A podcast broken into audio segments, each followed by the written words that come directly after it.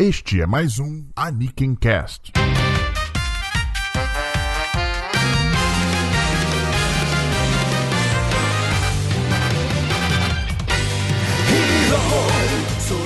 Olá, queridos ouvintes, e sejam bem-vindos ao Aniken Cast. Eu sou o Diogo Prado. Eu sou o Starro e esse é mais um programa que a gente tem, a gente escolhe uma obra que a gente nunca tinha visto nesse caso pra gente comentar, a gente vai é, falar o que a gente achou, mas também vai. A gente costuma dividir assim. Com spoilers e sem spoilers. A gente começa sem o spoiler para vocês que não assistiram é, ficarem é, sabendo sobre o que é, o que, é que a gente achou, mas sem estragar as surpresas da série. E aí, depois que você assistir, vocês podem ver o segundo bloco, que a gente fala tudo com spoiler. A gente vai destrinchar. É Isso, pois é, tá valendo tudo.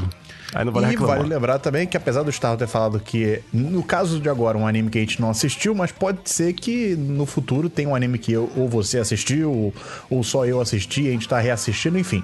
É o nosso podcast aqui temático. Nós escolhemos um anime e tentamos destrinchá-lo. É assim que o Cast tem funcionado nesse ano de 2018.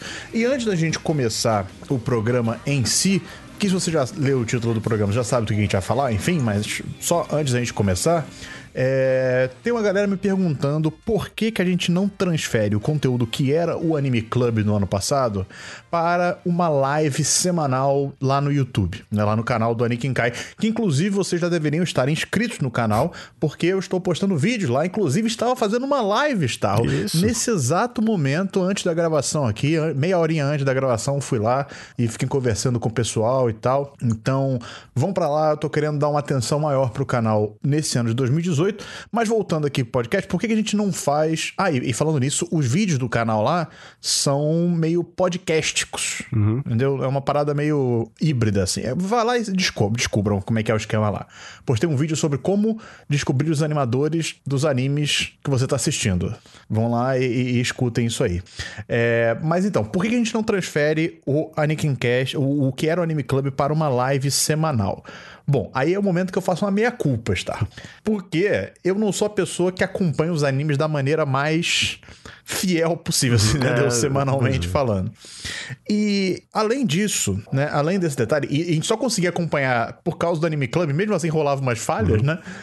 Mas é, e além disso, tanto eu quanto o Star, a gente trabalha, a gente tem nossos deveres do dia a dia e tal, e normalmente só consegue gravar à noite, né?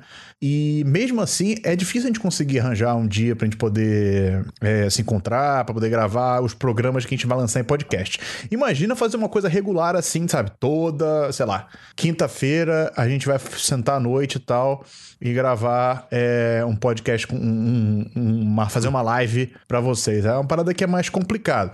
Claro que conforme tanto o canal do YouTube for, forem crescendo, ou quanto o Anakin Cash for crescendo, a gente pode repensar certas coisas, né? Mas por enquanto é um compromisso que eu acho que fica difícil pra gente, né? É, pois é, esse, esse formato novo que a gente tá fazendo é justamente pra gente não ficar nessa pressão de acompanhar tudo semanalmente, assim, faltando minutos para gravar, te assiste, faz uma maratona maratona de todos os episódios da semana é. e tal, naquele desespero para tentar reter as informações e se lembrar Porque a gente quer dar qualidade também, sabe? Isso, não é só. A gente é. só não quer assim, tipo, ah, vamos, vamos lá, vamos assistir, vamos gravar qualquer coisa e tal sabe? Vocês elogiavam o conteúdo do Anime Club, mas já teve várias vezes que a gente gravou, cara, a la Bangu, sabe? Uhum. A gente uhum. acabou de assistir cinco episódios 10 minutos antes do, do anime, do, do, da gravação, e foi lá falar sem preparação nenhuma e tal, sem pensar, sabe? Sem digerir um pouco o que a gente tava assistindo. É...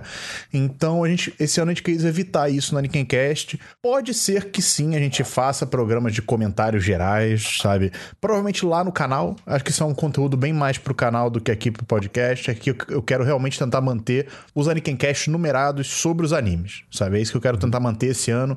E, além disso, mesmo com esse detalhe, a gente já atrasou pra caramba o último programa. É, mas... Novamente, porque... desculpas, pessoal. Mas né? foram férias, eu... né? É algum motivo. Foram férias. É, é, foi, é, meio zoado a gente falar que foram férias, porque tipo, a, gente, a gente começou, aí eu tiro férias, né? É uma sacanagem com os ouvintes. Mas... É, acabou mesmo, galera. Já estou de volta ativa, então a coisa vai voltar a andar. E se você não ouviu o último Mannequin Cast, é porque provavelmente você não é inscrito no feed. Uhum. Você não assina o feed.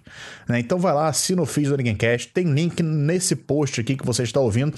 Se você está ouvindo esse, esse podcast por algum agregador de podcast, use esse agregador para assinar o feed, independente do, do software, do aplicativo, do sei lá que você esteja usando. É muito provável que o Anikincast esteja lá. Então assine e sempre fique atento quando tiver. Sempre receba um aviso, na verdade, quando tiver um lançamento novo de programa. E na semana passada nós falamos sobre animes, tá? Semana passada você quer dizer o programa passado. É porque eu lancei na semana passada. Os, ah, os é, ouvintes atentos é, é. falaram para mim que na introdução do programa nós falamos que, ah, essa semana as pessoas ficaram vendo Devil Cry Baby. É. Só que, tipo, né? É. Não foi essa semana. É, foi há muito tempo atrás. Datando o programa, que não era a nossa pois é. intenção. Mas. Pois é. é. é. porque. Até Pelo semana... menos o conteúdo principal não tá datado. É, pois é, mas é que tá. A gente tá, a gente tá fazendo negócio semanal, então não pode falar semana passada. A gente tem que fingir que foi na quinzena passada que a gente. Eu pensei em regravar é, a é. introdução, é. mas aí ia ficar zoado. Isso, pois é. Quer saber? Mas enfim, é, foi um programa sobre o Kaiba, que é uma série do Masaki Uasa, que eu espero que vocês confiram. Não é uma série para todo mundo, é um anime extremamente é. bizarro e até inquietante, mas que eu acho que vale a pena ver pelo menos uma vez. Então, se você ouviu falar, mas não sabe o que é, é, confira o nosso programa e se você assistiu e não lembra direito, se é tudo. Porque no meu caso também, eu, eu mal lembrava o que tinha acontecido em Carba, até que eu revi para gravar o programa. Então, até é um bom jeito de você refrescar suas memórias e, rapaz, que maluquice foi aquela, cara, eu tinha esquecido que. pois é. Então... É. E se você ouviu a primeira parte do programa, que é sem spoilers, foi ver Kaiba e esqueceu de voltar para assistir o resto do programa, volta lá e assiste. E porque a discussão com, com spoilers foi bem divertida de fazer. Gente eu, pessoalmente, xinguei muitas coisas. Enfim, vamos lá, escutem o programa.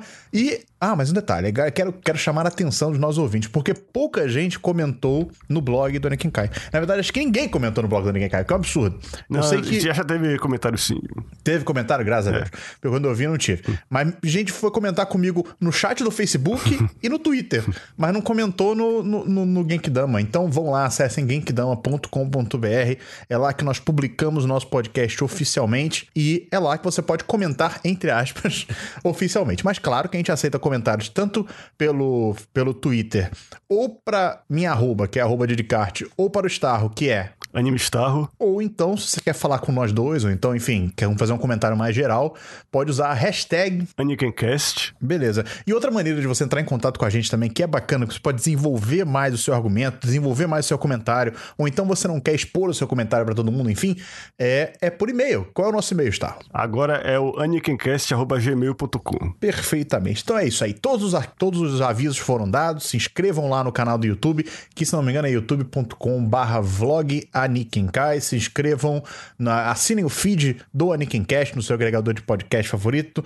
Sempre lembrando também que é legal vocês compartilharem o Anikencast e os vídeos com os seus amigos, porque é assim que faz essa brincadeira aqui crescer, porque a gente quer interação, a gente fica chamando a atenção de vocês para vocês comentarem, porque a gente quer é, que vocês participem disso aqui. Não quer só eu e o Star aqui conversando, sabe? Eu adoro conversar com o Star. Star, adoro conversar com você, eu bicho. Mas é, é, a, a, interação com a galera que tá ouvindo também é interessante. É um dos motivos que a gente faz isso aqui, sabe? É pra poder ouvir e interagir com pessoas que acompanham os mesmos animes que a gente, ou então veem os mesmos animes que a gente, ou têm os mesmos interesses todos do, do que os animes que a gente comenta aqui.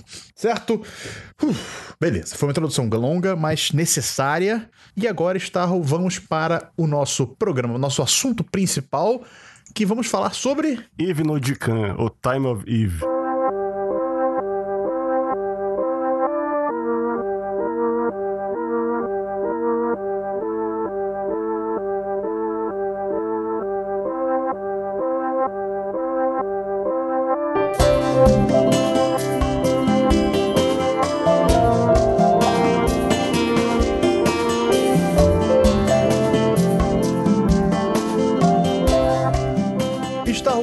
Costume, por favor, dê um breve, uma breve introdução sobre o que é Ivnodican, por que, que ele é relevante, por que, que a gente trouxe ele para cá. Uhum. Foi uma escolha sua? Eu não lembro é, foi, mais. É, foi escolha minha, porque é uma daquelas coisas que estava na minha pilha de pendências, de coisas que eu sempre quis ver. É, aí eu aproveito, eu exploro o programa para para dar um cabo, para dar cabo dessa pilha.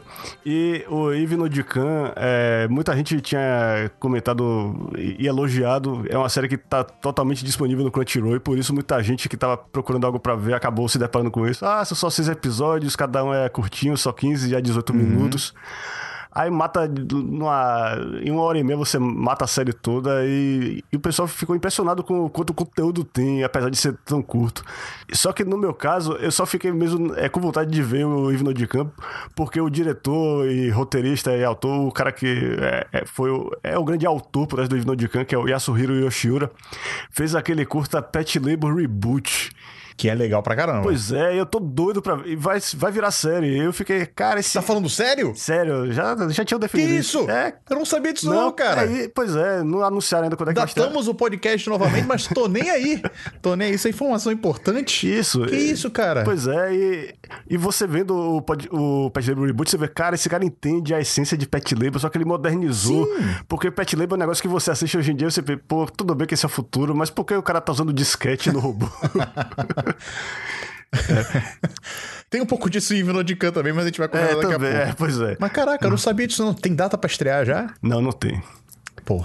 Ele deve estar ah, juntando tá o staff ainda, procurando patrocínio e tal, juntando o comitê Tem estúdio já? Também não. Ai. Onde, onde, é, onde é que saiu essa notícia? Ele, ele jogou no Twitter e falou assim: galera, quero fazer não, aqui, o, cara, transformar isso aqui no anime. É. Sai no Anime News Network que eu lembro. Sério? Cara, que louco isso, uhum. mano. Bom, enfim, enfim, voltando aqui, fomos uma tangente aqui, porque uhum. eu sou fã, mas vamos voltar aqui então pra Ivno Nodikan. Você mencionou o Yasuhiro Yoshiura, uhum. e ele, se não me engano, ele dirigiu um filme que estreou no Brasil, que foi aquele Pátema Invertido, não ah, foi? Ah, sim, é, que eu não vi também. É, acho que foi o primeiro é, longa que ele fez assim direto pro é pra, pra ser exibido em festivais mesmo, porque os outros eram é, só. Passou aqui. É, os outros eram. É, o próprio Even Odikan foi feito pra streaming originalmente, tanto que chamam de ONA em vez de OVA, que é Original é. Network Animation chegou a ser convertido para um Isso, filme. Isso, foi, foi compilado. E eu não vi essa versão do filme porque eu sempre fico achando que filme, é, que filme compilação eles vão ter que cortar coisas ou talvez botar cenas para ligar os episódios e tal. Aí fiquei com receio de, de ter. Me... Quando eu vi que a duração era menos de uma hora e meia, eu pensei, deve estar tá faltando coisa que tem é. no ONA. Então eu vou ver o ONA, os seis episódios. É. E, cara, pessoalmente eu achei bem legal ver o ONA. Eu vou chamar de OVA porque é, chamar de ONA me dá, dá bug na minha cabeça. Entendeu? É, não deixa de ser um OVA. É. Mas eu, eu gostei de ver porque eu acho que os episódios têm uma grande qualidade, né? Uma grande vantagem de você ver ele é, na versão episódica é que o episódio termina sempre de uma maneira boa. Eu uhum. gostei do final de todos os episódios, sabe? Posso uhum. não ter gostado do conteúdo geral do episódio, mas o final eu acho que eles terminam sempre muito bem. E terminar um negócio é difícil. É, é. mas ainda mais uma coisa que é, entre aspas, episódica, assim e tal, é, é mais complicada. Episódio que não é, né? Vamos, vamos falar um pouquinho pouquinho sobre tá, a história. Okay. Então, vamos lá, pra, pra não atropelar as uhum. coisas. É, o, do que se trata a história de, de Ivnodican? O que, que é Ivnodican? É, tá, é tempo de Eve. É tempo da, é, da, de véspera. É porque, Ou de Eva. É, é, é, exatamente, eu tava na dúvida disso. É, porque, porque bom, acho que pode discutir sobre acho isso. Que, a gente pode, eu acho que o termo Eve pode ser interpretado dessas duas maneiras. Ele é ambíguo a esse ponto. Mas é, é um mundo que tá à beira de uma revolução, na verdade, porque é, robôs já estão disseminados no, pelo mundo inteiro e são robôs que têm aparência humana extremamente convincente. Você olhando para ele, você só consegue diferenciar ele de um humano porque eles têm um painel holográfico rodando em cima da cabeça que parece uma auréola. É um visual bem original dessa série que eu curti, mas eles não deixam de ser é, seres é, artificiais. Só que ainda assim, esses seres artificiais conseguem é, através da interação com os humanos, absorver traços deles, inclusive criar emoções próprias. E o Yves Nodican do título é um café onde esses robôs, em primeiro lugar, é, têm a chance de interagir uns com os outros é, longe dos seus proprietários eles podem ser eles próprios, não se preocupar com aquelas leis da robótica que. A, é, a série lida diretamente com isso também, as leis da robótica. Não, não, peraí, peraí, peraí, peraí. Pera, pera. É, eles, desculpa interromper, é. mas eles têm que lidar com as leis não, da robótica. Mas é isso, Não, é, é, não é que eles possam, desobedecer às leis, mas é porque o contato com os humanos tem esse limite. É, é, é, imagina, uhum. vamos fazer um paralelo com o nosso mundo. É tipo assim, você, com o passado, né, vamos dizer uhum. assim. antigamente, por exemplo, empregados domésticos é, é, ele era muito comum você deles terem um certo tipo de interação quando estavam falando com os patrões, né? Uhum. É, e depois, quando você ia, por exemplo, para a cozinha ou para a área dos empregados, que era da casa, né? Uhum. A, a, interação entre eles ali era muito diferente, uhum. né? Então, e, e, essa, e essa mudança de atitude acontecia por várias questões sociais uhum. que envolviam a dinâmica de trabalho entre um, um, pratão, um eita, um patrão e o empregado, e o empregado doméstico, uhum. né? É mais ou menos a mesma coisa que acontece em Khan. Os robôs, os androides, eles têm que parecer androides uhum. para os humanos, apesar deles serem mais estarem mais evoluídos do que aquela interação simples de comando, uhum. sabe, é ordem e execução. Eles já ultrapassaram essa etapa e já são muito mais humanoides do que essa simples interação homem-máquina, mas eles evitam, é, não sei porquê, o que, que motiva eles a evitarem isso. Não sei se é alguma coisa de programação, é uma uma alguma algum alerta, lá, algum script de autopreservação, vamos dizer assim, né? É, então eles mantêm essa relação ainda antiquada, vamos uhum. dizer assim, para o mundo que eles vivem lá.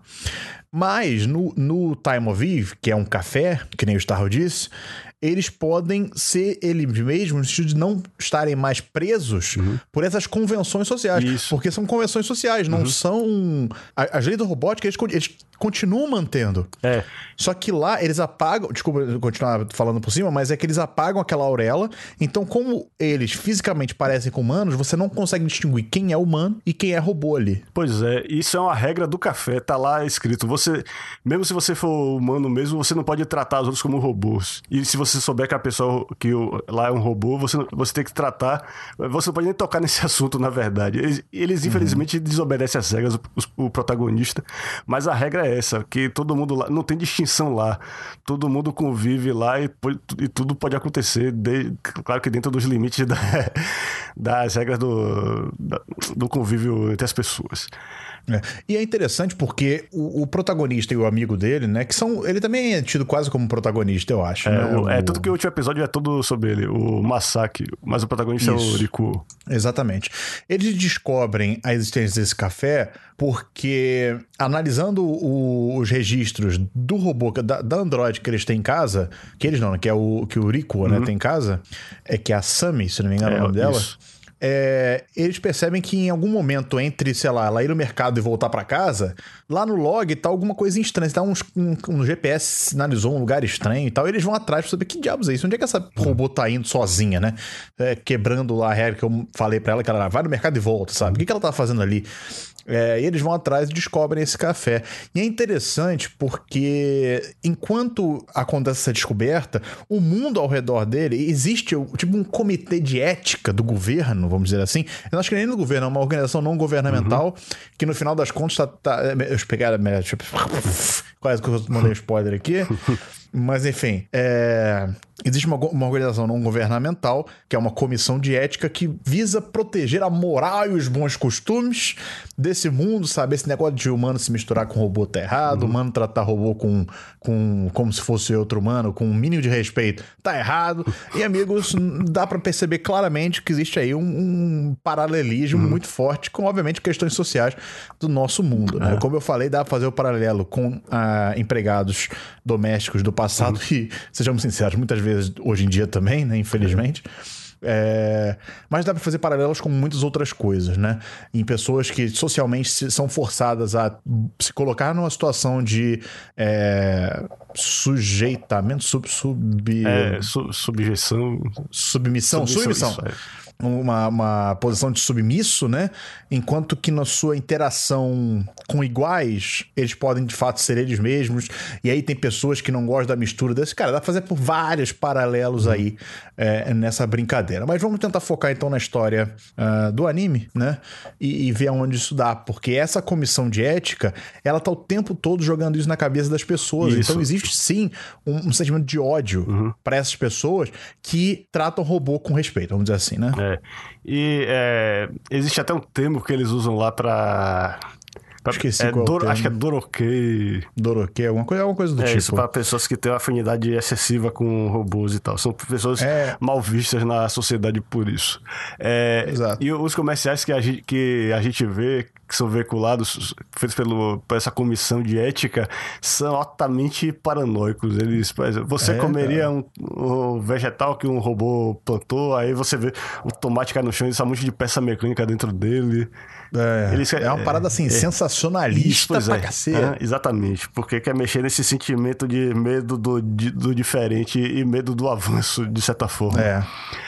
É, e é, no- a estrutura do Yves Nodican, da série, é que, cada, é que são seis episódios e cada um é focado em um personagem. É, tem pessoas que estão sempre frequentando, você vê em todos os episódios, e quase todas essas, essas pessoas que estão sempre lá no Yves Nodican, elas têm um episódio pra elas. Só que É. é, E, e vale lembrar uma coisa também, que apesar de estar acontecendo essa trama maior fora do escopo do café, o anime se foca bastante ali, naquele microverso, né? Ele, tem- ele faz aquele recorte e apresenta pra gente mais as histórias das pessoas que estão ali, vistas do ponto de vista do protagonista e do amigo dele. Porque que acontece?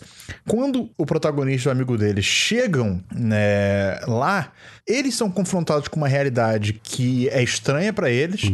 E isso causa um rebuliço naquela estrutura social que estava montada ali, fazendo a história andar. É engraçado, é aquele, é aquele negócio que eu sempre falo que é o fator entrópico, né?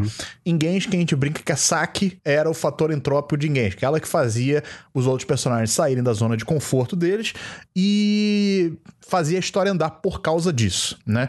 Um bom slice of life, um bom, uma boa série que trata sobre dramas, entre aspas, do mundo real, porque aí não é um mundo real, né? É uma coisa no futuro, mas enfim, são personagens humanos, não tem nada, não tem muita fantasia aí, né? Vamos dizer assim, ninguém superpoderes e tal. Então, é preciso ter esse fator entrópico, né? Para criar a história, criar, fazer as coisas andarem, botar as coisas em movimento. E o fator entrópico daquele ambiente são esses dois meninos que, por mais que a, a dona do bar lá, ela tente ao máximo fazer eles respeitarem a regra do bar, que é tratar todo mundo igual, eles mesmos têm conflitos internos que não conseguem, então eles acabam botando conflitos ali voluntária e involuntariamente, né, cara, naqueles personagens. E aí é isso que a gente vai acompanhar, esses conflitos criados por causa da existência dessas pessoas, desses dois seres dentro daquele ambiente que até então vivia em harmonia, vamos dizer assim, né? É. Agora, é, eu tenho que falar também sobre o aspecto visual da série, que é o seguinte, a série é, foi feita com um orçamento, assim, próximo do de uma série de TV, então você não pode esperar que tenha uma grande qualidade visual. A animação não é lá das mais fluidas ou detalhadas, e os cenários são, quase, são 100% CG. Mas uma coisa que é interessante na série visualmente, pra mim, é a fotografia, porque o próprio Yasuhiro Yoshiura é o diretor de fotografia, e o que ele faz, ele usa a tecnologia para simular vo- é, a filmagem feita com câmera de mão, sabe? Sem ser é, o que chama de handheld. É aquela câmera que fica balançando às vezes, mas que você tem aquela sensação de que tá, tá, no, tá na mão do, do cinegrafista e você tá acompanhando o ponto de vista subjetivo dele. E isso funciona muito bem na série, porque não é só que a gente fica balançando a câmera pra lá e pra cá, não. Você realmente vê, parece que tá do ponto de vista da pessoa olhando. E eu não sei como ele fez isso, não sei se é algoritmo, se ele próprio, o próprio Yashura ficava balançando com a, com a mão, usando o mouse pra, ficar, pra reproduzir aquilo. Mas é isso, dá aquela sensação de que vo- você esquece que tá vendo animação às vezes. É, e infelizmente, assim, eu gostei muito da ideia, mas infelizmente fica, ficava estranho em alguns momentos, porque parece que a taxa de quadros cai um Ah, pouco é, nessa é hora. verdade. E é uma coisa que. É porque é o seguinte: uma coisa é você fazer. Uma... Eu não vou dizer nem que cai a taxa de quadros, tá? Eu vou dizer que era necessário uma taxa de quadros maior Uhum. pra fazer aquele tipo de movimento. Porque o que acontece em anime, cara? Vamos lá. É. É, animação 1 com Didicart. É, em animes, a taxa de quadro já é baixa, certo? É. É uma taxa de quadro que não é tão grande quanto outras animações, muito menos animações, por exemplo, de grandes estúdios como Disney, esse tipo de coisa. São coisas bem mais simples em questões de quadro por segundo, né? Não em. Não tô querendo dizer em, em complexidade do desenho em si, mas tô falando em taxa de quadro por segundo. A animação em si é mais simples. Então, quando você faz um movimento de. E, e para compensar isso, desculpa para completar o raciocínio, para compensar isso, os movimentos de anime, na verdade, são muito limitados. Você raramente tem muito movimento de câmera, você raramente tem mudança de perspectiva sem corte, sabe? Uhum.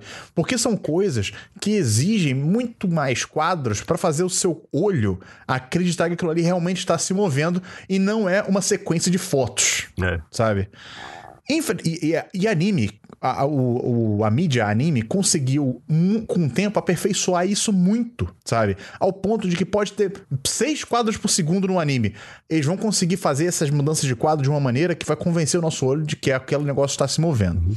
Porém, quando eles tentam adotar técnicas diferentes, como por exemplo movimentos de câmera e principalmente movimentos de handcam, que são, é, são movimentos bem aleatórios, vamos dizer assim, apesar de não serem aleatórios, serem alguém foi lá e animou aquilo, mas é, são entre aspas aleatórios, é muito difícil você fazer esse tipo de movimento com uma taxa de quadros baixa, porque o nosso olho, nós estamos acostumados a ver esse tipo de movimento no cinema, sabe, em filmes de pessoas reais, live action, onde a taxa de quadros vai ser aquela lá, 23 quadros é, por segundo, uhum. sabe, 24 quadros por segundo.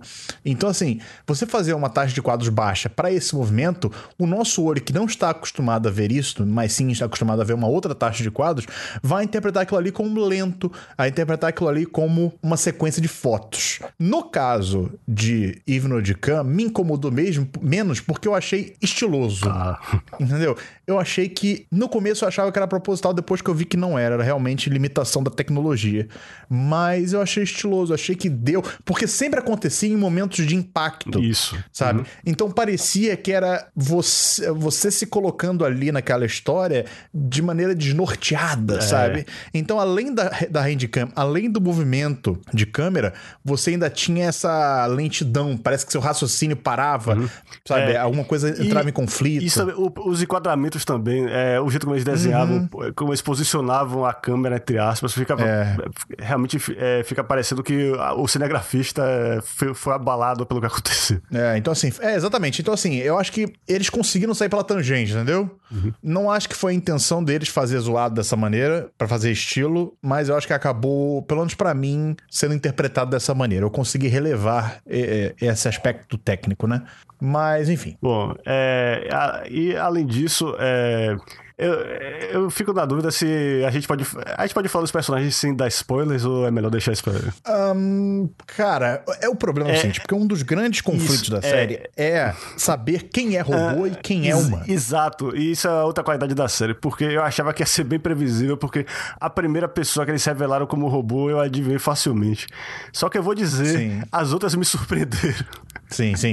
Algumas me surpreenderam bastante, outras não tanto. Uhum. Mas foi legal, porque como tem esse equilíbrio, você nunca sabe se a sua previsão tá certa ou não. Uhum. Eu achei bem bacana isso e achei que foi uma competência legal da série.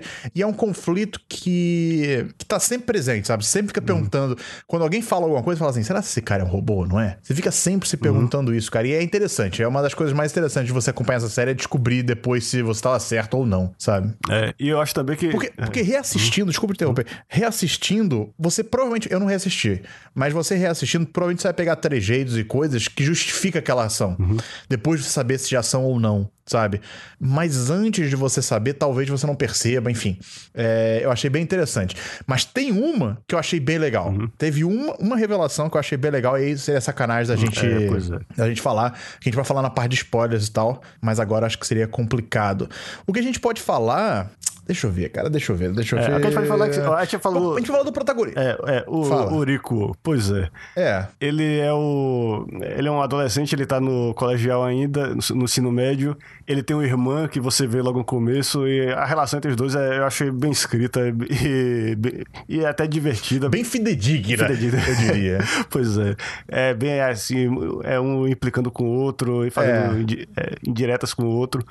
E é interessante também você, cada, cada um deles se relaciona relaciona de maneira bem diferente com a Sammy, que é a, a androide da, da família. E você uhum. nunca vê o, os pais deles lá. Então, a gente vê a série bem pelo ponto de vista do, é, do, do Rico.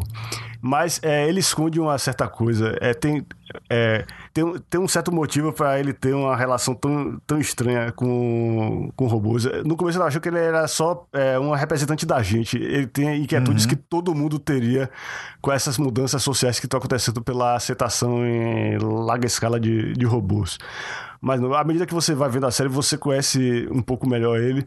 E aí tem aquele, tem aquele momento eureka que você, ah, é por isso, isso aqui. Uhum. Mas isso aí já. É, ele tem um motivo é. para ter essa estranheza e essa primeira resistência à ideia de tratar robôs com. Uh, com mais humanidade, entre aspas, vamos dizer assim, né? E é interessante porque eu acho que isso não é spoiler de dizer como ele vai atrás do café por causa da robô dele, e inevitavelmente ele vai encontrar a Android que trabalha com ele, a Sammy, lá naquele café, uhum. sabe?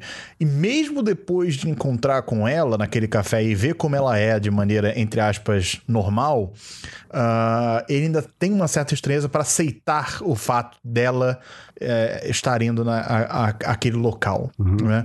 Então aí você fica perguntando por que, que ele está insistindo tanto nisso e depois você vai descobrir o porquê e, e entender mais o, o, personagem em si, sabe?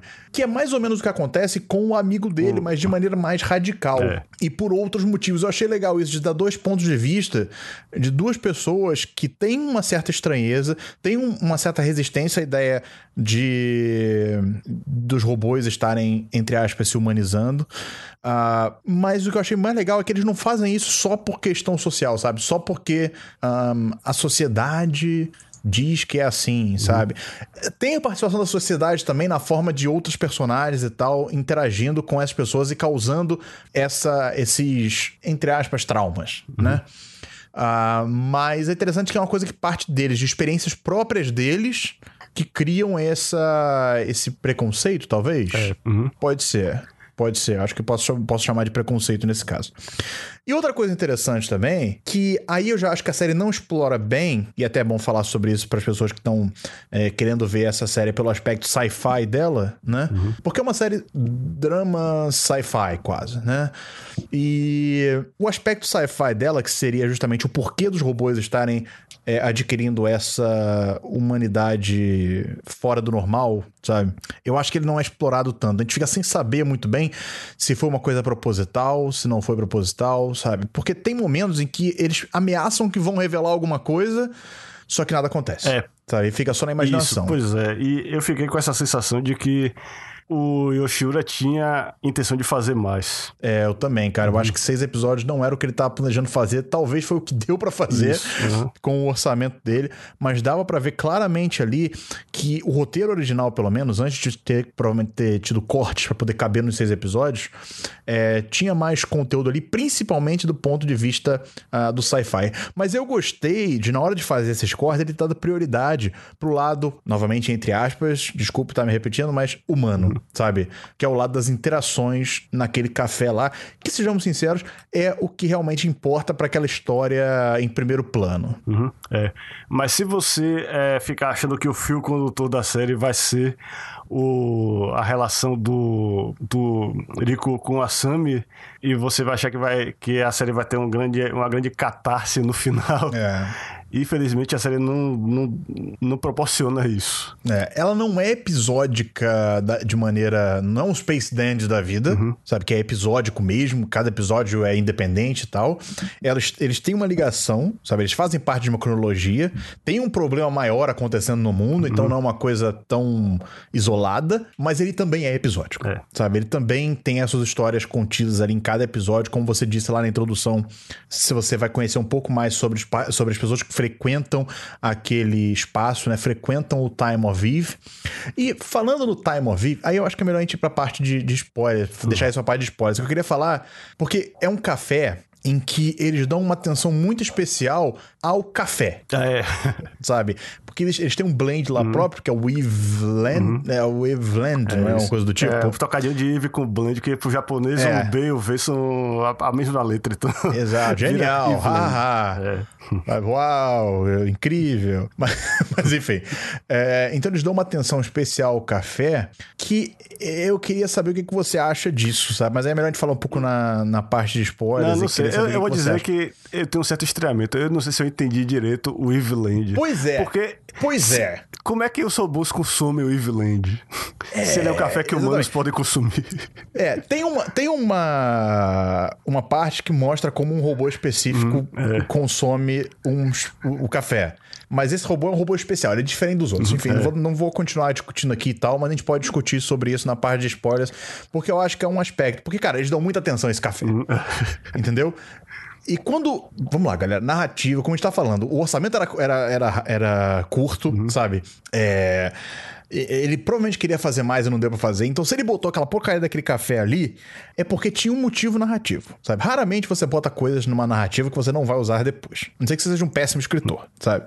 Mas é, pode ter sido uma daquelas coisas que seriam exploradas e não foram, uhum. entendeu? Então a gente pode discutir um pouquinho sobre isso na parte um, de spoilers. Mas antes da gente ir pra parte de spoilers, quero saber mais o que, que você tem para falar, cara. Tem alguma coisa para falar? Algum comentário? Alguma tá. coisa mais o que, geral? O que eu dizer assim, é tal? o seguinte: é, como eu já tinha dito, não espero que tenha um fio condutor, um, uma trama central que tenha um clímax no final.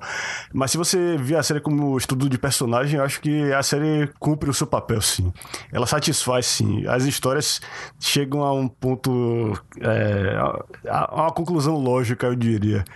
O, o que fica sem resolução na série é só a questão maior que envolve aquele mundo. E talvez seja uma coisa que não tenha. que não seja para ter resolução, porque, como eu disse, é o um mundo à véspera de uma revolução. E talvez a gente só, se, só fosse se satisfazer de verdade se, ele, se, a, se essa série realmente fosse longa o bastante para mostrar essa revolução, é. esse momento em que tudo muda por causa dos. Pode é. ter sido o motivo também que ele decidiu não fazer, não dar muita atenção para isso, né? Vai que ele sabia. É, acaba tudo sendo dando na mesma, mas vai que ele sabia que não ia conseguir desenvolver de uma maneira é, satisfatória no formato que ele estava fazendo ali. Então ele preferiu focar mais justamente na parte de construção de personagem e de estudo de personagem, que é o que ele faz muito bem nessa série. E é o que realmente sustenta ela. Né? Inegavelmente é o que sustenta ela. E o que, pelo que eu pude perceber, faz muita gente gostar dessa série, porque a avaliação dela é boa, uhum. sabe? É, no geral, eu não li muito sobre a série depois de assistir. Eu tô gravando isso aqui bem, praticamente só com as minhas opiniões mesmo. Mas, pelo que eu pude perceber, uh, muita gente gosta dessa série e avalia ela bem, sabe? Dá uma boa nota, bota ela num, num, numa gradação boa, né? Nas, nas, suas listas e tal, enfim. Uh, então, eu acho que agradou, cara, a maioria. Mas, Star, me diz aí, por que, que nunca tivemos uma continuação? Porque isso aqui é um anime de 2008, 2009, né? É. Pré-2010. Por que, que nunca tivemos uma continuação? Sabe dizer? Eu acho que é chute porque... Um chute? Eu acho que não teve o retorno financeiro desejado. Tanto que é, o Blu-ray do filme teve que ser feito com Kickstarter. Ah, então realmente parece que acabou virando uma coisa muito de nicho, será? Isso, é. Mas ainda assim, o Yoshira tem uma carreira. Ele conseguiu fazer outras coisas. Ele fez, além do que a gente já falou, gente fez, ele fez o Patema Inverted, que passou aqui no Brasil. Ele fez o curta do Pet Label. Eu espero que esteja trabalhando neste exato momento na nova série do Pet Label. Ele é um talento estabelecido, as pessoas reconhecem o talento dele, mas ele tá naquela situação parecida com a que o Masaki Yuasa estava há alguns anos, ou seja, ele é aquele cara que todo mundo reconhece que tem talento, que ele tem algo específico, ele tem uma voz autoral única, mas ele não uhum. consegue aquele sucesso comercial. É, qual, qual, foi o último anime que ele fez? Você lembra? O Yoshiura. Foi o Pet Labor mesmo? Exatamente. Pelo que eu tô vendo aqui, hum. tem vários curtas dele que eu não vi. Um que eu vi foi esse do. Os dois que teve no Animator Expo, o Power Plant 33 e o Blue Proto Society. Esses dois eu, eu vi, muito bons também.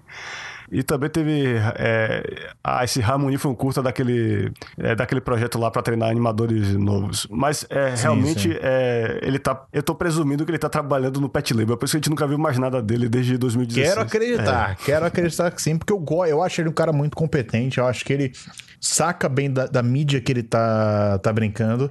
Só precisa dar um orçamento melhor pro cara. Sabe? É, e, e, tem que dar, e... É, tem que dar mais tempo, ele tem que ter mais episódios, mais minutos para desenvolver todas as ideias dele. É, ele é um cara jovem ainda, uhum. se eu não me uhum. engano, né? É. Ele é novo ainda, então assim, ele tem um longo caminho pela frente ainda nessa indústria, mas talvez, talvez, tá, o Pet Label seja justamente o que ele precisa uhum para para ir adiante, né? Se, se o esqueci o nome do, do cara do Devilman. O Masaki Yuasa. Isso, caraca, a gente fez um podcast sobre o cara Sabe, eu lancei ele semana passada eu já esqueci. Minha memória é uma maravilha. Mas enfim, se o Iwasa conseguiu um Devilman que agora botou a carreira dele lá em cima, sabe?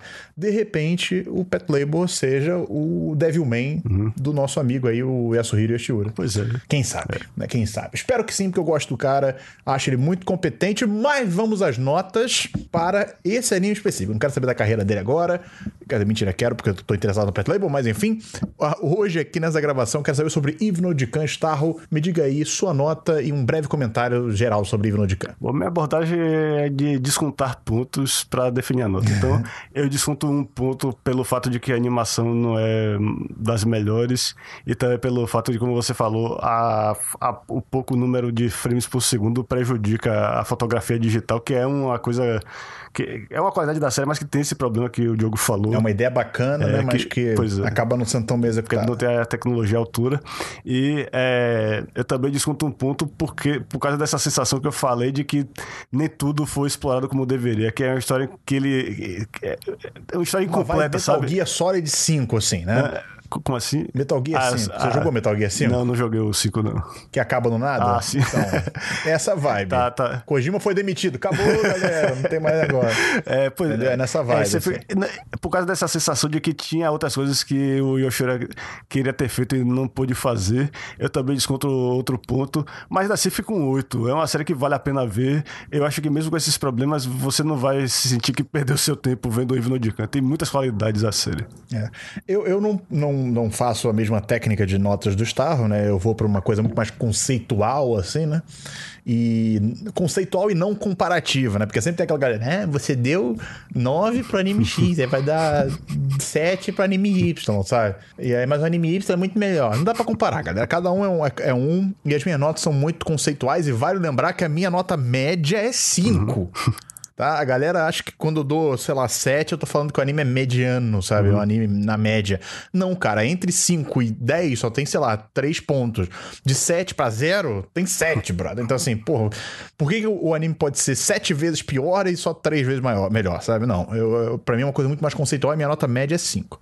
Pensando nesse, todos esses conceitos, eu acho que Even Odicam é uma série é, que tem uma premissa muito boa, uma premissa que dá para desenvolver muitos temas e eles desenvolvem muitos deles na forma das histórias dos personagens daquele café que frequentam aquele café. Eu achei uma abordagem muito interessante e até certo ponto original, sabe? Botar os androides naquela situação.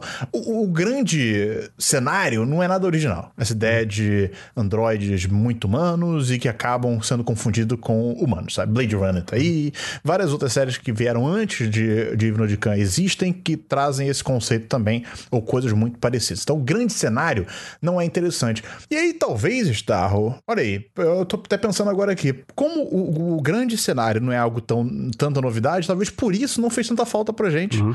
É, ele não ter sido tão explorado, ah. sabe? Porque se fosse um, um, anime que isso fosse de extrema importância, você não estaria dando oito pra essa série, por exemplo. É, se fosse, tivesse mostrado, ah, tá acontecendo uma guerra com...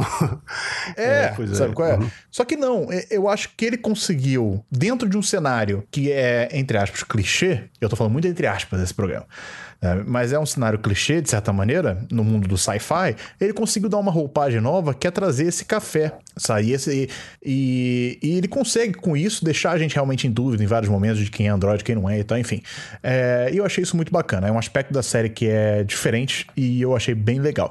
Porém, como sou fã de, de sci-fi e ele apresenta elementos que ficam por desenvolver, eu não tenho como dar uma nota incrível para essa série, até porque mesmo no que ele é bom, eu não achei nada transcendental, sabe? É bom, é bom, mas não é transcendental, né?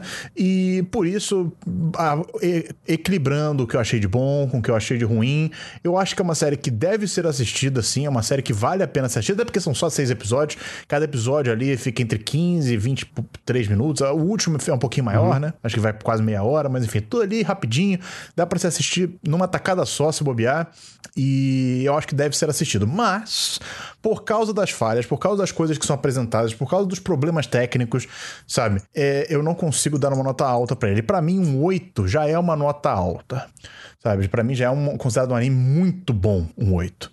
E por isso eu vou dar uma nota 7 ah, para Evil Cão. Acho que é uma nota honesta para o que a série apresenta. É... Não quer dizer que seja uma série ruim, por favor, lembre, minha nota média é 5. 7 para mim já é um anime bom, Mas é isso, um anime bom. Falta muito para ele ser um anime excelente, por exemplo, sabe? Então, dou aqui minha nota 7 para Eve no Khan. E agora, Starro, sobe a música, porque eu quero falar sobre spoilers, porque o que interessa nessa série é saber quem é Cylon e quem não é Cylon. É. Mentira, não é Battlestar Galáctica, não. É. Quem é humano e quem é android.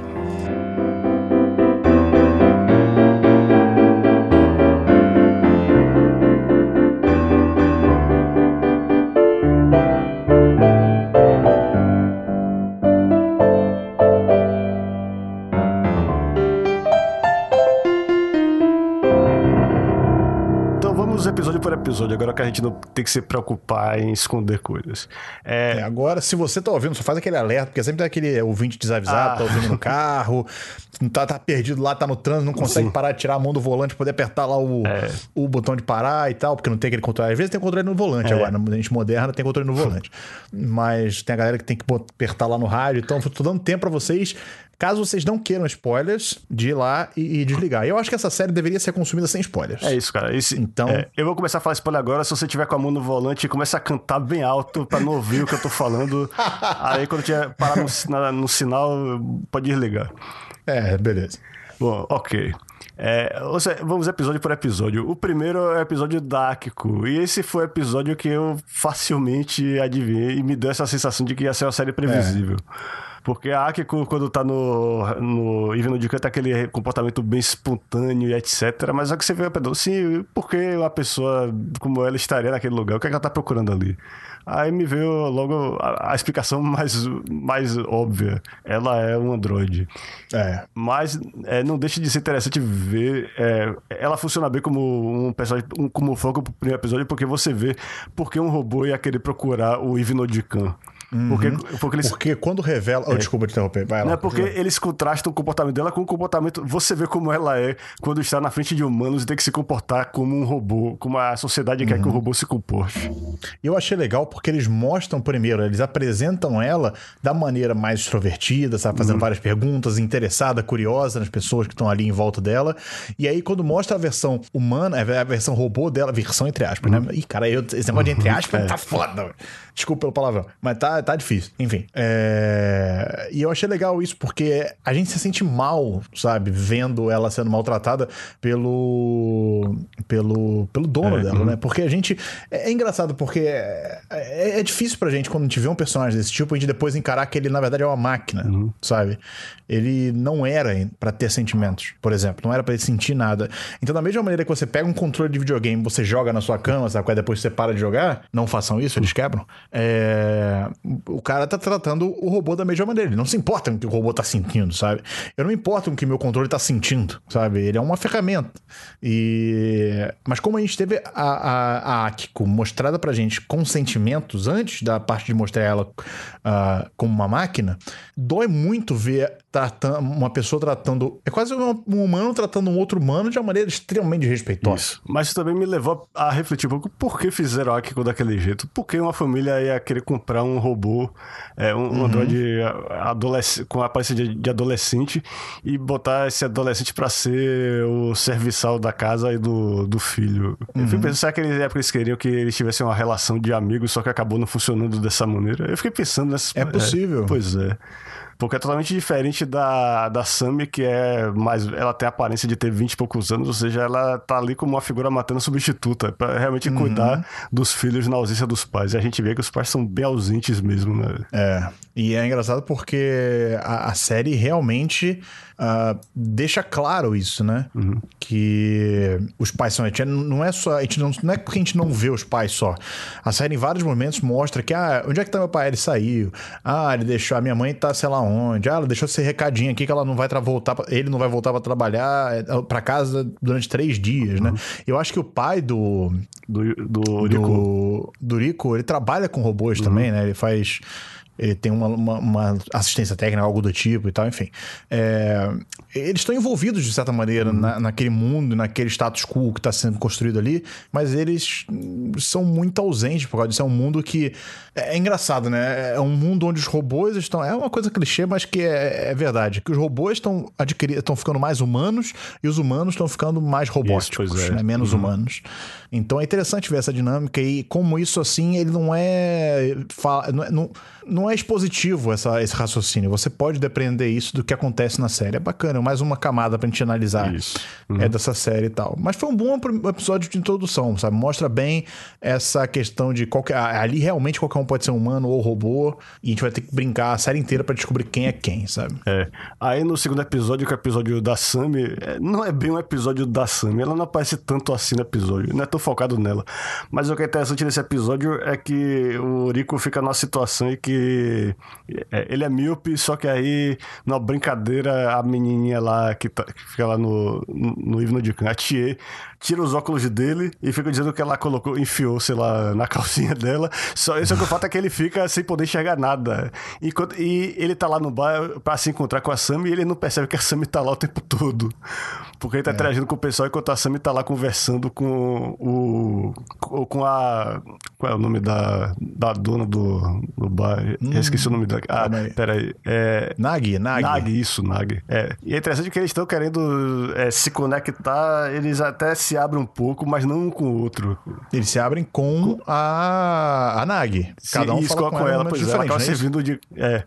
Por falar nisso, é uma coisa até interessante. É, a série tenta mostrar um pouco a Nagi se aproximar do, do Rico. Tem até um momento lá mais pra frente que ela, ela quase expressa o afeto dela fisicamente, assim, só de uma carícia, mas ela se contém na hora. Aham. Uhum. Eu acho que ela, de certa forma, tá procurando uma conexão lá. Ela quer, ela quer fazer isso pelos, pelos androides, mas também ela própria tá querendo se conectar com alguém, mas ela acaba. Sim, sim, mas vamos falar ah, da Naga daqui a tá, tá pouco, tá, porque eu tenho um comentário sobre tá. esse episódio. É porque eu também é tô puxando esse assunto porque eu não tô lembrando. É porque fora o negócio dos óculos, eu sinceramente tô tendo dificuldade para lembrar o que mais teve no segundo Então, episódio. nesse episódio, o interessante dele, para mim, o que mais chamou atenção foi justamente que foi é nesse episódio que eles dão mais atenção às leis da robótica. Hum, é. Né? E aí é onde o Rico descobre, na verdade, verdade, ele percebe né, uma falha da, da lei da robótica, que apesar de toda essa questão de você não pode matar humanos, tem que proteger o humano uhum. e você tem que se autopreservar, ela nada impede, por exemplo, um robô de mentir. Uhum. É, isso é verdade. Sabe? E isso muda toda a dinâmica, porque até aquele momento ele ainda não acreditava que, que era possível aquilo ali, sabe? Uhum. Ele achava que aquilo ali não, aquilo ali é firula, uhum. sabe? Não, isso aí não, isso é uma coisa exclusiva e tal, etc. Mas quando ele percebe que os robôs podem mentir sim e que nada vai impedir os robôs de mentirem, ele fala assim: caraca, sabe? E aí? Sabe? Isso muda tudo, porque você confiava no que o seu, a sua máquina fala. Se o seu celular fala que tá sem bateria, você vai acreditar que tá sem bateria. É. Sabe? Da mesma maneira que se o seu robô falar para você que foi no mercado e voltou, você vai acreditar que seu... Você chega na sua casa e tem aquele robôzinho que limpa o chão, sabe qual é? é robôzinho que limpa o chão. Roomba. Roomba. Isso. Aí você vai lá e, e você vai ver o lock dele lá, aparece lá, uma limpeza feita hoje, sabe qual é? Uhum. E você vê que a casa tá limpa. Mas vai que o robô fez duas limpezas porque a primeira ficou cagada. É, é porque... É... E aí? pois é. Ele pode falar que foi uma só? É, eu acho que a questão é que por causa daquela primeira lei de obedecer aos... A primeira lei não, é a segunda lei de obedecer aos humanos. É a primeira a segunda, é, não é a primeira. A primeira, porque as outras é. Calma aí, é vamos, podem... vamos, vamos, ver aqui agora. Vamos ver. A leis da robótica. Calma aí, que isso aí é rápido de achar aqui. Cadê? Leis da robótica, vamos lá. Primeira lei: um robô não pode ferir um ser humano ou, por inação, ah, permitir que um ser humano sofra algum mal. Okay, tá. Ou seja, ele não pode ferir e ele tem que proteger os humanos. Isso. Um robô deve obedecer. Aí, a segunda tá lei: segunda. um robô então deve é obedecer às ordens uhum. que lhe sejam dadas por seres humanos, exceto nos casos que tais ordens entrarem em conflito com a primeira, com a primeira lei. Isso, pois é. Então é isso. É, por causa dessa lei de, de obediência, é que as pessoas não esperam que o robô vá mentir. Na verdade, se ele perguntar pro robô qual é a verdade o robô vai ter que dizer a verdade. Só que como é que você vai saber que o robô tá mentindo? Você vai presumir que uhum. o robô tá falando a verdade. Então você não vai perguntar para ele.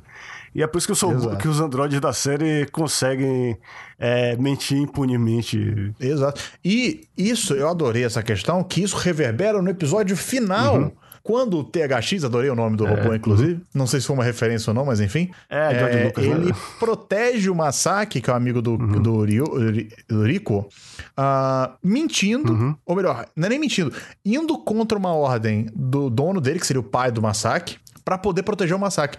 E eu adorei como o Masaki percebe isso, sabe? Como ele percebe, falando assim, não, peraí, peraí, peraí. peraí. A ordem do meu pai foi, não fale. E ele sabia disso, ele eh, tinha criado aquele, aquele problema lá e tal, enfim, a gente pode comentar daqui a pouco. Aí ele fala assim, caralho, se ele desobedeceu a ordem do meu pai e ele é proibido de fazer isso, só tem uma circunstância em que ele é permitido fazer isso. Quando ele vê que alguém tá em ameaça, sabe? E quem é a única pessoa que ele sabe que é humano ali? Ele. Aí ele fala assim, cara, que eu tô... Sabe, a- a- eles não desenvolvem qual ameaça seria, mas ele percebe, sabe, que, caraca, ele tá me protegendo. Entendeu? Eu achei isso muito legal. Achei, achei legal como, é, como meio que fecha um ciclo assim. tá? Enfim. pois é. Então esse episódio foi importante pra isso. Até pra quem não conhecia as leis da robótica, né? A gente não pode achar que todo mundo que assistiu o anime sabe o que, que é. Então foi legal porque eles deixam de maneira bem didática o que são essas leis e esse e essa brecha, vamos dizer assim, na lei de que nada impede o robô de mentir. Uhum. É.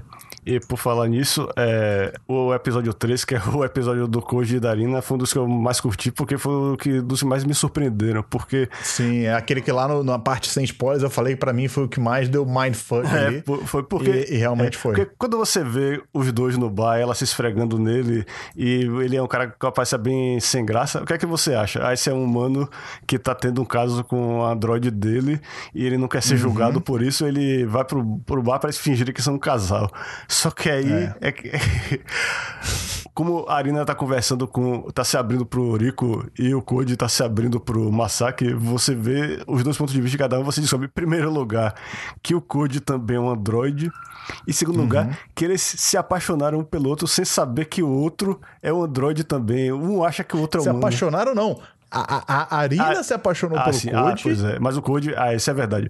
É, ele, Mas ele- o Code está usando. Olha isso, cara. É um robô que está usando, teoricamente, um ser humano, que ele acha que ela é humana, para poder satisfazer a dona dele. Porque a dona Isso, dele é, tá meio é, é uma humana, né?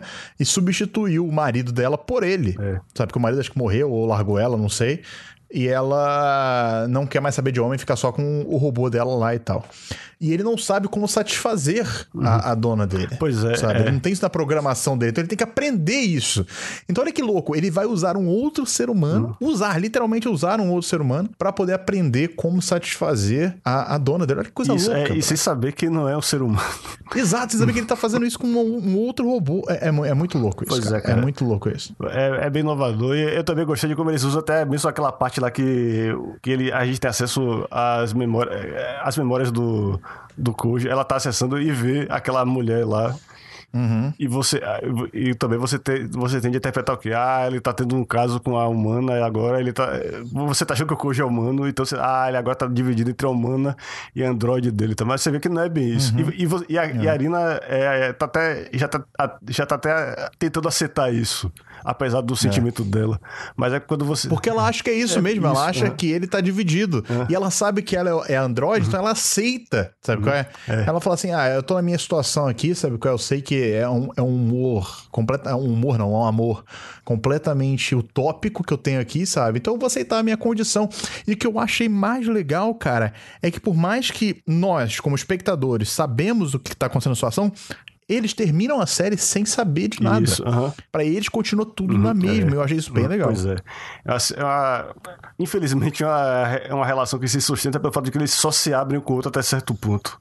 Eles precisam do outro de Exatamente. maneira muito específica. E para isso funcionar, eles têm que manter a relação dentro desses parâmetros, de- desses limites. E é por isso que eles. Eu, é. acho, que- eu acho que foi o meu episódio favorito, talvez. Não sei, talvez. É, é- é bem possível que tenha sido o meu também, apesar de que eu também gostei muito do, do final. É, eu também, mas acho que o- esse pra mim acho que foi melhor ainda, que foi mais- que deu mais mindfuck É. ainda. O final foi interessante porque foi, acho que foi a única história que teve um build-up, Uhum. né? Porque a história do massacre teve um build-up durante todos os episódios, É, né? uhum. Ele chega, é confrontado, depois ele some, você acha que ele tá sumindo por causa da, que, ele, que ele começou a namorar a menininha lá, só que na verdade não é nada disso, porque ele começa a ficar mais revoltado, cada vez mais revoltado e por aí Uhum. vai, enfim, enfim, enfim, enfim. Então acho que foi legal porque teve o fechamento de uma história que teve um build-up.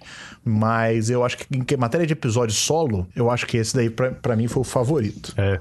E no o quinto, que é o episódio da Atie e do Shime, é outro que me surpreendeu, porque. Não, peraí, você pulou, você pulou o ah, quarto. Perdão. tá, ok. O quarto. É, é porque vocês vão ver que não foi o meu episódio favorito. Acho que eu inconscientemente pulei por isso. Porque ele é como, pra mim, ele é como se fosse um sketch de comédia no meio da série. É.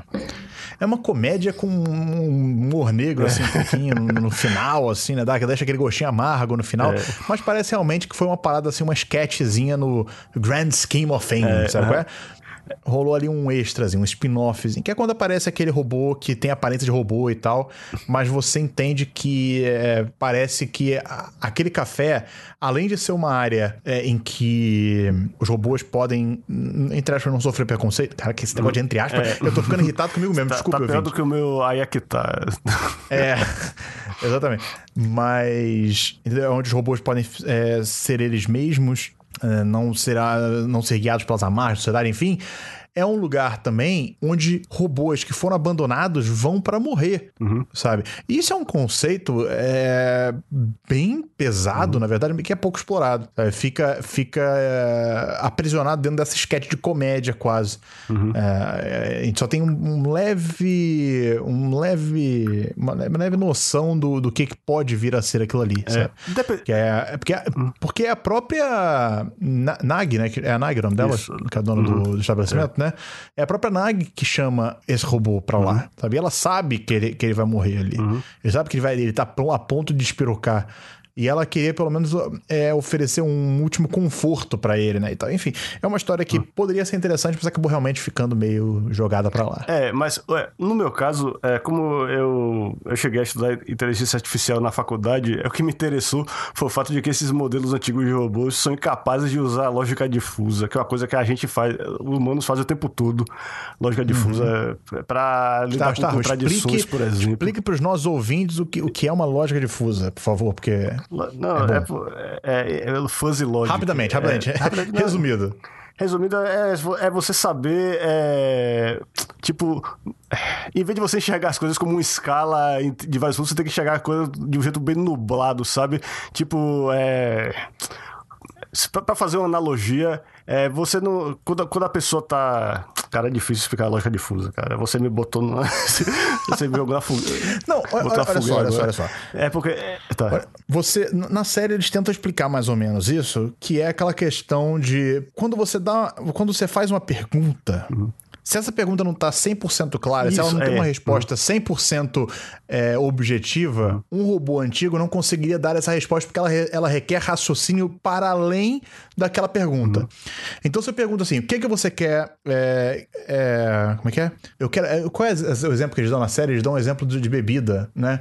Ah, é, o, o Rico pergunta pra, pra Sam uma coisa assim: tipo, ah, eu quero beber um negócio. É, é quente. Comer comida. É, por exemplo, se fosse quente, o cara vai. Não, peraí, qual a temperatura exata que tem que ser? Exato, é, é, exato.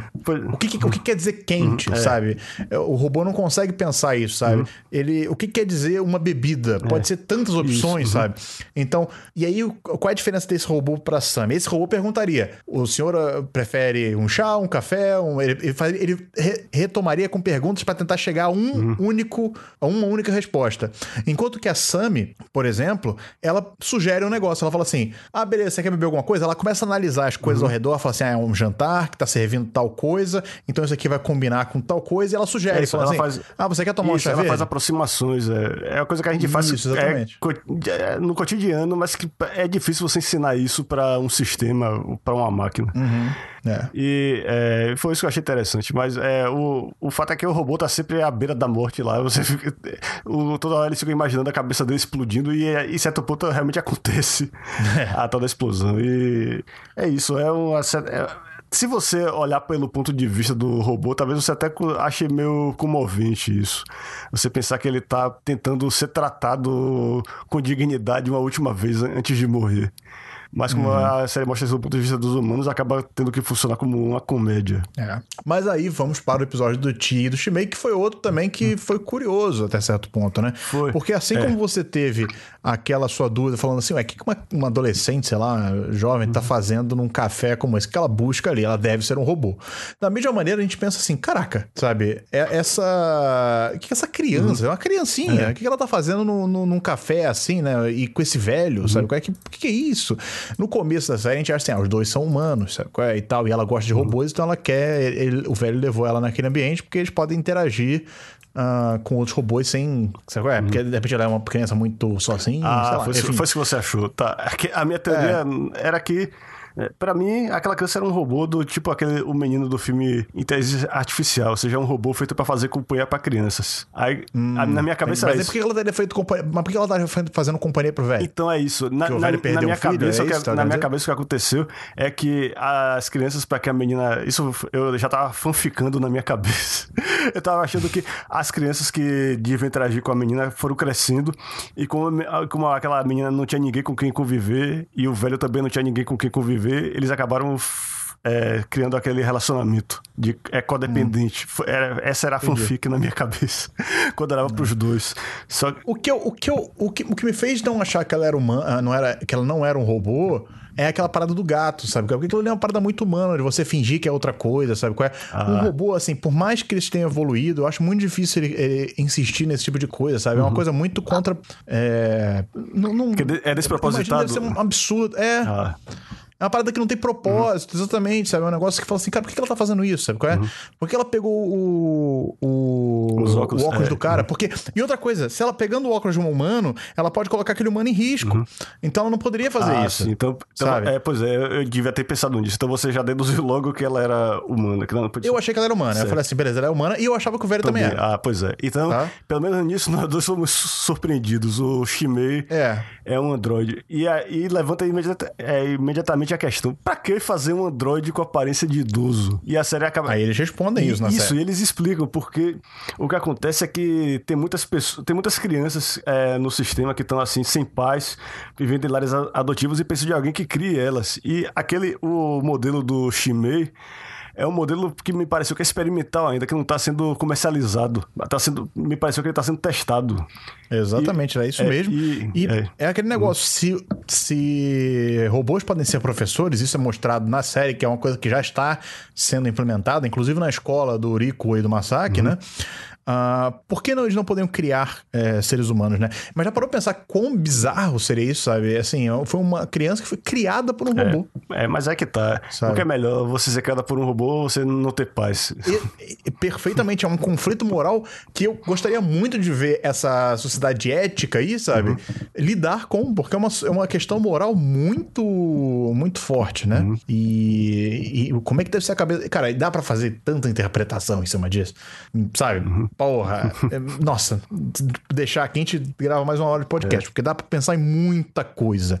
Sabe, coisas mais óbvias, coisas menos óbvias, mas enfim, é. dá pra pensar em muita é, coisa é. com base nessa mas relação aí. Esse episódio não é só sobre a Tia e o Shime. É esse episódio que tem o mais próximo que a gente tem de uma resolução da história do Rico com a com a Sami, porque a gente uhum. finalmente descobre o que foi que aconteceu com ele, que a gente, a gente tem alusões ao fato de que ele tocava piano e parou de tocar e que tinha uma certa tensão lá na casa e a gente acaba vendo que o Rico é sim um pianista de talento. Ele chegou a ficar primeiro na competição, só que no mesmo dia que ele ganhou uma grande competição, é, fizeram assim como uma atração especial, botaram um robô para tocar piano e ele tocou maravilhosamente com a precisão total. Não só a precisão total, como ele conseguiu tocar em questão emocional uhum. o próprio Rico. É, ele fala isso. Também. Ele fala assim: eu gostei, eu fiquei emocionado uhum. com, com o robô tocando. E ele ele pensou assim, cara, porque uma coisa é você tocar o piano com as notas certinhas uhum. e tal, tal, tal, tal, Outra coisa é você conseguir transmitir emoção por, com a música, é. sabe? E isso, teoricamente, é uma exclusividade humana, uhum. sabe? Emoção, transmitir emoção é uma exclusividade humana. Se o robô consegue passar isso, sabe? O que, que eu tô fazendo é. aqui? Uhum. Sabe o que, é que eu tô fazendo? É que nem aquela galera fala assim, ah, eu sou especializado em, sei lá, montar carro numa linha de produção. Amigo, sabe? Uhum. Você imagina a galera na Revolução Industrial, quando começou a chegar os robôs, é, é, as máquinas e tal, tem que ser atualizar, não tem jeito. Sabe qual é? Você vai ser substituído. Então foi exatamente isso que o, que o Rico pensou, né? E ele parou de tocar em casa também, porque com a presença da Sammy, ele, não sei se consciente ou inconscientemente, acho que era conscientemente, ele não queria que ela aprendesse a tocar escutando ele, sabe? E é o que ela faz. Inclusive, é o que ela faz. Isso, Olha é. que louco. Ela- Ela realmente estava fazendo isso. É. Não era só um preconceito dele, ela realmente estava fazendo isso. E ele não queria que isso acontecesse. Mas é aquele negócio. Aí é um momento de aceitação quando ele aceita o fato dela tocar piano, sabe? Mas é, aí vem outra questão que eu acho também maneiro, que ela não vê essa aceitação dele, porque ela vai embora, sabe? Quando ela descobre que ele estava vendo ela tocar, ela vai embora. E ela não vê o momento em que ele aceita ela saber tocar. Então eu achei, é, tem essas dinâmicas, esses detalhezinhos da- série que, sabe, fazem, me fariam querer ver mais, sabe? E aí isso fez até diminuir a nota tá lá na- que eu falei na primeira parte, mas enfim. É, mas é, pelo menos a gente tem um momento lá. é, infeli- é, infelizmente não é um momento com os dois juntos, com o Ariko e com a Sami, mas é, o Ariko toca. é, ele, ele, ele consegue recuperar a confiança dele de- na capacidade dele de emocionar as pessoas tocando piano. E daí pra frente o futuro dele fica aberto. A gente não sabe o que é que ele vai fazer. Se É. ele realmente vai seguir adiante como pianista ou se ele pelo menos vai poder tocar, sei lá, recreativamente. É. Mas então, é, encerrada essa trama, a gente tem o sexto episódio que se chama Massacre, e é finalmente o episódio que a gente descobre o que é está acontecendo com o Massacre, e de onde vem é, essa, essa algeriza dele ó, com, com robôs, e essa, essa desconfiança dele de tudo relacionado a robôs. Sabe o que eu achei interessante, cara, na, na construção até esse momento do massacre? É que em momentos você acha assim, ah, ele tá aceitando bem. Aí em outros ele parece bem hostil, sabe? Aí ele volta a ficar, hum, parece mais tranquilo, porque ele quer ir lá no restaurante, sabe? qual é? Ele quer ir lá no café. Então, assim, não é uma coisa que ele odeia, que ele não suporta, sabe? é? Mas ao mesmo tempo tem momentos que você acha que ele odeia, ele não suporta aquilo, sabe? Quando ele confronta os, os outros androides, ele, sabe qual é? Ele, ele tem ojeriza, por exemplo, quando ele descobre que o Rico tá tratando a, a Sam de uma maneira, sabe, mais humana, enfim. É, ele fica nesse vai e vem, você não entende muito bem por quê. Mas quando é revelado o motivo, você, você entende isso, sabe? É. uma pessoa que tá em conflito, é uma pessoa que era totalmente aberta à ideia de robôs serem amigos, sabe? Serem companheiros, serem humanos e que sofreu uma porrada porque o pai dele era completamente oposto, sabe? Uma pessoa extremamente hostil com esse com, com essa ideia, para com essa ideia. Inclusive, o pai dele é, foi revelado que ele, ele é um dos chefões lá É, da, pois é, ele é, da- é, do comitê ele, de ele é tipo a face do movimento lá. E, e Uhum. foi uma coisa até conveniente demais, né? Que justamente o pai É. do protagonista é essa pessoa com essa importância toda. Mas é, é, eu gostei de como esse, esse episódio foi construído, porque primeiramente, a- quando a- a- ele começa e o massacre tá chegando em casa, a gente não, não espera que tenha um robô lá pra ele. A gente, a gente pensa, ah, até É. a gente como massacre tem um robô em casa. E aí a gente vê a relação diferente. Só que aí eles voltam pro passado e mostram como era antigamente. Você vê que o robô, é, o Tex, ele não só é, tinha uma relação boa com o, com o massacre, mas ele também ele tá preparado para esconder coisas do pai dele. E é isso, isso é que é o problema. E, e o legal disso é que quando você vê o pai olhando para trás e, vê, e presencia daquela conversa, você meio que se identifica. Eu me identifiquei um pouco com o pai dele. Porque imagine você descobrir que seu filho não quer se abrir para você, prefere se abrir para uma máquina. Você até entende por que ele tomou aquela, aquela atitude radical. É, se o pai, se o pai já tinha ojeriza às máquinas, eu acredito que naquela época ele já tinha, não foi por isso que ele virou o chefão do, do comitê de ética, eu acho, sabe? Eu acho que ali ele só confirmou as convicções dele, apesar de deturpadas, né? Porque ele não entendeu o contexto, ele, ele- eu acredito que ele pegou as- a parada andando, né? Enfim, é, eu acho que foi um, foi um bom desenvolvimento de, de trama ali. E, cara, novamente, dá pra fazer várias leituras, sabe? E vários paralelos com o nosso mundo e questões sociais do nosso mundo também, esse negócio, sabe? Isso. É, Mas, é, Enfim. é, por, por falar nisso, é, uma coisa que eu, eu não sei se eu estava ligando pontos na minha cabeça que não tem nada relação com o outro, mas eu fiquei achando que o que aconteceu com a mãe do massacre foi que ela foi uma da, a impressão que eu tive é que ela foi condenada por ter participado daquele movimento lá que, daquele, que causou uma tragédia lá e, e que acabou servindo de motivação para ampliar a tensão entre humanos e androides. Ah, que ficou parecendo lá, o, ele fala, o, sua mãe não. É, o que o Tex fala pro Massacre é sua mãe não deve ter feito nada de errado, apesar de que o Tex não tinha muita informação hum. sobre o que hum. aconteceu. A, a impressão que eu tive é que ela teve envolvimento direto naquilo ali. É, talvez, é, é uma possibilidade. Mas o fato é que. Não, não, é, não lembro, mas. O fato de a mãe estar ausente é um dos é um motivo maior ainda para o pai do Massacre querer procurar essa ligação com ele, querer se aproximar mais dele uhum. e ver o Tex como um inimigo, um obstáculo para uhum. isso. Sim, sim, claro. Uh, mas enfim, é, novamente, bem trabalhado, sabe, bem executado, e foi um final bem satisfatório, apesar que eu achei toda aquela, aquela tensão, né, criada de maneira até um pouco rápida demais, do comitê de ética ir lá e fechar, querer é, fechar uhum. o, o Time of Eve, achei um pouco é, forçação de barra para criar um conflito ali, sabe? Mas, no final, eu acabei gostando, porque teve aquela cena que eu mencionei lá na parte sem spoilers, em que... Foi na parte sem spoilers que eu mencionei? Foi não, início, não, foi nessa, foi nessa agora. parte com spoilers, se você falou que... que ah, tá, porque falar, é, se eu mencionei, é, tem que tirar, que porque foi spoiler. Pra proteger o Rico, o Tex consegue desobedecer finalmente ao pai dele e falar. É. E, é. e, eu achei incrível, por exemplo, quando quando a ameaça vai embora, ele volta imediatamente isso, a, uhum. é. A, a, a, atender as ordens, né? Que de não falar uhum. e tal. É. Ele tá preso eternamente àquela, àquela lei lá. É. é. Agora, por outro lado, esse episódio, ao mesmo tempo que encerra essa história, ele. Ah, eu passei a série toda querendo saber quem era aquele carinha de terno preto lá que tava sempre no bike. Uma hora ele chamou o massacre de Blade Runner, porque ele tá sempre é. de olho, no...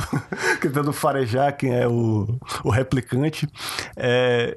Eu, eu tava querendo saber quem era aquele cara e o máximo que a gente vê é que ele trabalha para aquela doutora lá que ela parece uma das responsáveis pelos robôs estarem acordando, vamos dizer isso, assim. É. Só que não, nada deixa claro isso, é. não tem desenvolvimento. Isso. Aí quando acaba a série tem o ali The End, só que aparece aquela interrogação junto do The End. É. Então fica claro ali que o Yasuhiro Yoshida queria deixar uma, uma um gancho para uma possível continuação da história. É, ele deixou tudo em aberto, não é. tem nada fechado, sabe? A, apesar de a gente ter esse fechamento interior do massacre, sabe? Dele aceitar que o robô não abandonou ele, uhum. sabe? Foi alguma regra. Ele sabia que era uma regra, que ele precisava da confirmação, vamos dizer isso. assim, né? Ele queria, é, Essa confirmação. Mas, mas isso, e o robô quase se declara para ele, apesar de que na é. hora que ele vai completar, a pessoa se adapta, aí ele pede aquela diretiva de proteger ele. Exato, uhum. tem muita coisa em aberto. É. Essa questão maior, né? Essa questão do porquê que os robôs estão é, se abrindo, mas também coisas mais interiores, como por exemplo o fato da Nag é, aparentemente ser um robô também. Ah, não, não foi. Ah, o que aconteceu. Foi isso, bro. Não, mas o que, no final eles revelam que aquela garotinha lá que foi a vítima do incidente era ela. Exatamente, então. Ela é um robô, Brad. Por que, então, que ela, ela, ela morreu e tá viva? É, cara, eu não sei. Essa é a minha questão. Será se ela transferiu a mente dela pra um robô, por exemplo? O que, o que fica... Porque ela menciona... Tem uma série, se liga, tem, tem uma cena em que ela menciona... Agora eu posso estar enganado, hum. me corrijam aí tá. nos comentários se eu estiver enganado. Mas que ela diz que ele é um adulto. É, para algum dos robôs. Eu não. Ela hum. fala isso. Ela fala que ela não é um adulto. Ah. E eu falei assim, não, como assim?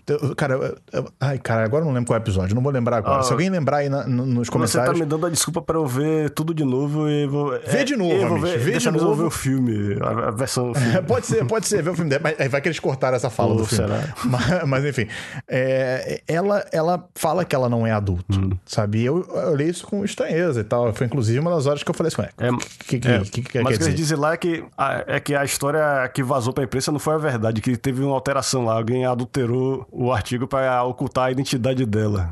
Hum, pode ser também. Pode ser também. pode ser que a própria tá. morte tenha sido uma adulteração, a tal da morte não ter acontecido. É, foi isso que eu achei. É, pode ser. Ou ela realmente morreu, mas é um, ela é um experimento e ela teve a mente transferida para um robô, hum. por exemplo.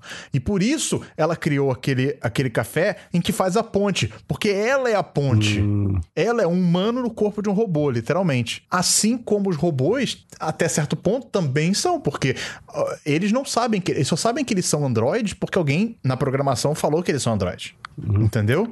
É, porque se você não tivesse botado essa linha de programação dentro do, do Android, ele não saberia que ele era Android. Ah, pois é, pessoal. Então, assim, é, eu quero. é louco, é louco. É isso, eu quero fazer, até fazer um apelo, pessoal. Pelo, por favor, comentem aí o que é que vocês. Comentem. Essa te... é, Qual a teoria tá certa aí? A minha ou a do Diogo? Eu, eu quero saber se eu interpretei errado o negócio.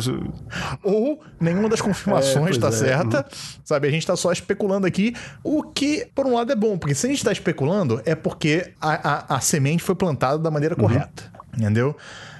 Isso é bacana, isso é algo legal e tá melhor do que as séries que ficam em aberto e não te dão vontade de, é, de especular é, de querer Uhum. saber, sabe, etc, de confabular, né, de, de ficar pensando sobre a série.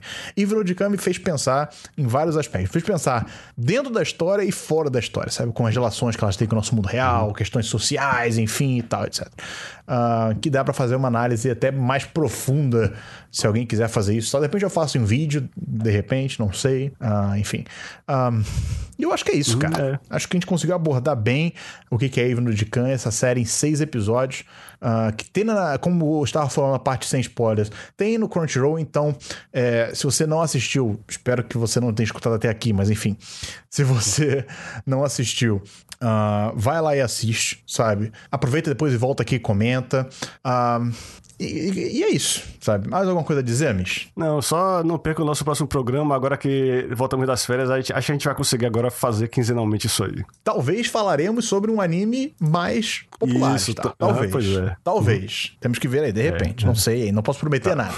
Por isso que a gente não revela qual anime que vai ser, porque a gente pode mudar Isso. sem avisar ninguém.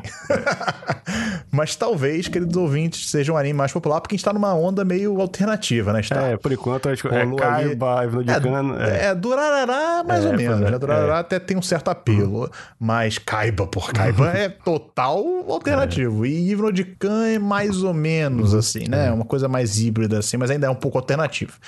Agora, vamos ver se a gente traz aí um anime um pouco mais assim, com apelo maior e tal, certo? De repente mais atual também, quem sabe, talvez. Vamos ver. Enfim. ah, é isso aí, galera. Lembrando, e-mails para. Anikencast.gmail.com Exatamente, podem comentar também no Twitter com a hashtag Anikencast. ou mandando reply, né? Mandando lá ah, o tweet direto para arroba Didicart ou então Anime Starro. perfeitamente. É isso aí, galera. Lembrando, assine o feed do Anikincast no seu agregador de podcast favorito. Compartilhe com os seus amigos, porque é assim que a gente faz essa bagaça aqui crescer. Nós fazemos isso aqui pelo simples motivo de conversar sobre animes, que a gente acha interessante, e também para ouvir o que vocês têm a dizer. Então, quanto mais gente, mais interessante isso aqui fica. Lembrando também, tô falando muito lembrando também, tem que parar com isso nas- nos finais dos programas. é, vai lá no youtube.com barra vlog Anikenkai, que lá eu estou postando vídeos, vídeos podcasts, uma coisa híbrida também. Vai lá e confere o conteúdo que eu tô criando lá. E é isso aí. Até o próximo programa. Falou. Falou. Falou.